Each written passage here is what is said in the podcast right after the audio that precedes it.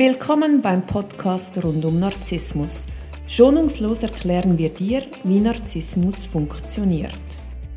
Wir, Martina Müller und Chris Övre vom Verein für Opfer von Narzissten, geben dir wöchentlich einen Einblick zu diesem Thema. Wir sind auch online für dich da.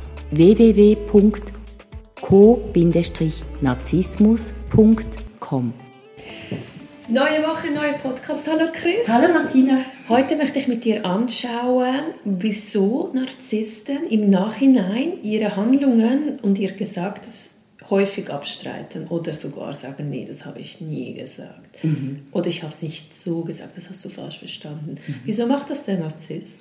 Also das ist tatsächlich etwas, was er regelmäßig macht und äh, das eine ist, es gibt zwei Gründe dafür. Das eine ist, weil er sich tatsächlich nicht mehr erinnern kann weil er ist oft sehr impulsiv oder cholerisch und sagt Sachen, die stimmen im Moment zu 100% für ihn und im nächsten Moment hat er wieder eine andere Realität.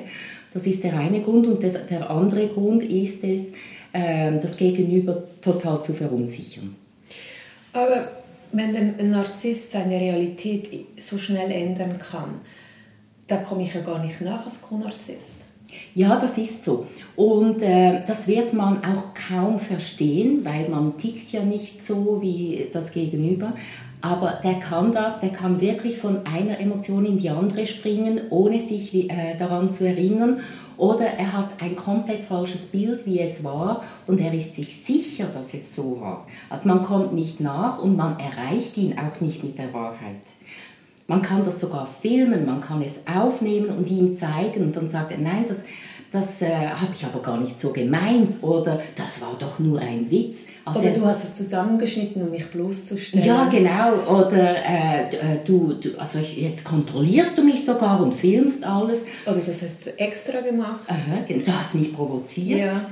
Das sind so die Sätze, die da kommen. Man muss sich bewusst sein, das ist wirklich die Realität des Narzissen. Er glaubt das und alles andere ist für ihn unmöglich. Gibt es eine Möglichkeit, dass ich ihm helfen kann äh, für einen Realitätsabgleich mit meiner Realität?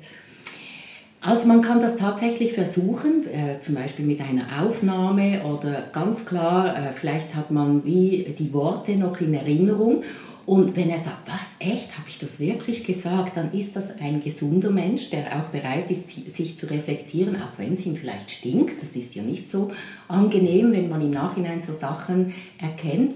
Und dann wäre das gesund. Aber wenn er das unter allen Umständen abstreitet und nie etwas zugibt, dann wird er sich da nicht entwickeln. Da muss man sich bewusst sein, dass es immer so bleiben wird. Das macht mit mir emotional, nein, sagen wir mental, extrem viel, wenn einem die ganze Zeit die eigene Realität abgesprochen wird. Am Anfang weiß man das ja, dass man äh, sehr wohl angelogen wird, aber mit der Zeit, wenn das sich häuft, fängt man ja auch an seiner eigenen Realität, Wahrnehmung zu zweifeln. Ja. Ähm, wie kann ich mich schützen, damit ich nicht psycho werde, dass mhm. ich nicht verrückt werde? Das ist eine gute Frage, weil das ist wirklich ein Punkt, wo, wo viele irgendwann beginnen durchzudrehen. Man muss sich bewusst sein, dass es eine absolute Wahrheit gibt und das ist immer die ganz persönliche absolute Wahrheit, das, was man fühlt. Die eigene Wahrheit kann sich unterscheiden von der Wahrheit von anderen. Und der andere lügt mich nicht an, sondern er belügt sich selber. Er glaubt an diese Wahrheit.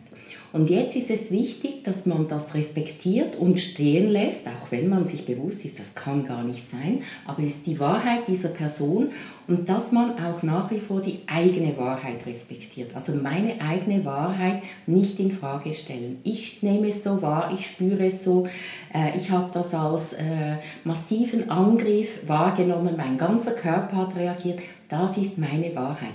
Er sieht das vielleicht anders, das ist okay, aber ich bleibe meiner eigenen Wahrheit treu. Also es geht nicht darum, wer von beiden hat recht, das verunsichert mich, sondern es geht darum, beide haben für sich recht und ich bleibe meiner eigenen Wahrheit treu. Und dann werde ich nicht verunsichert und ich bleibe stabil mit meiner eigenen Wahrheit. Da kommt mir gerade der Spruch in den Sinn, die Gefängnisse sind voller Unschuldiger. genau. es geht ins Gleiche. Aber jetzt, wenn ich dir so zuhöre, das tönt alles mega einfach. Aber wir beide wissen, dass der Narzisst ja auch das eigene Selbstvertrauen massiv schädigt. Und dann hat man schon über Jahre womöglich fast kein Selbstvertrauen mehr und dann kommt er und macht immer so Realitätsverzerrung und dann kann ich, kannst du noch so lange sagen, bleib bei deiner eigenen Wahrheit und so. Mhm. Und dann muss ich sagen, Chris, wir beide wissen, das ist extrem schwierig. Sehen wir auch immer in unserer Selbsthilfegruppe, was das mit den Leuten macht, mhm. Wenn man dem über Jahre ausgesetzt ist. Wie kann ich mich stärken innerlich, dass ich meine eigene, mein eigenes Licht, meine eigene Wahrnehmung nicht verliere? Also es ist ja so, wenn man schon länger äh, dieser Dynamik ausgeliefert ist, wie du sagst, dass das zerstört ist oder äh, zerbrochen zu einem großen Teil und man heilt nicht innerhalb eines Tages. Also man kann nicht sagen, so, ab jetzt bleibe ich nur noch bei mir. Das sind ganz viele kleine, kleine Schritte. Und es lohnt sich, diese kleinen Schritte zu machen. Was wäre denn der erste Schritt?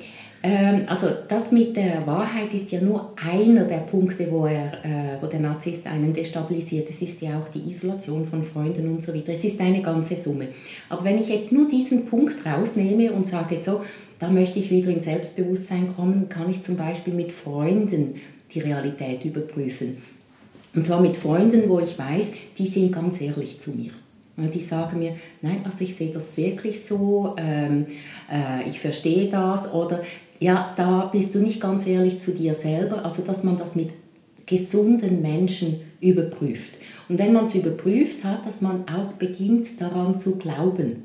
Das ist, also wenn man es versteht, dass es okay ist, dann ist es auch einfacher, das Vertrauen wieder aufzubauen. Und das braucht Zeit. Und wenn ich bei ganz vielen kleinen Baustellen immer wieder ein bisschen arbeite, dann ist plötzlich die eine Baustelle ist erledigt und dann die nächste. Es ist ein Weg, es ist äh, ein mühsamer Weg, es sind kleine Schritte, aber diese kleinen Schritte führen zum Erfolg. Ich stelle gerne wieder meine Lieblingsfrage, damit wir auch etwas lernen. Was wäre denn ein gesunder Umgang wenn man mit jemandem über etwas diskutiert und man stellt fest, dass beide unterschiedliche Wahrnehmungen haben mhm. über das Gleiche oder Erinnerungen, das ist ja auch so was. Ja. Der Narzisst sagt ja meistens so, nee, das hast du falsch abgespeichert, das ja. ist nie so passiert. Mhm. Also wenn ich diskutiere und er sagt, nein, also das, für mich war das gar nicht so, ähm, zum Beispiel ein cholerischer Ausbruch, ich habe mich bedroht gefühlt, ich hatte Angst und er sagt, nein, das war doch total äh, easy und du bist übersensibel. Und dann sage ich, ich merke für mich was zu viel. Und dann sagt er, nein, das war es nicht, doch für mich persönlich war es zu viel. Ich habe gemerkt, ich bin da an eine Grenze geraten.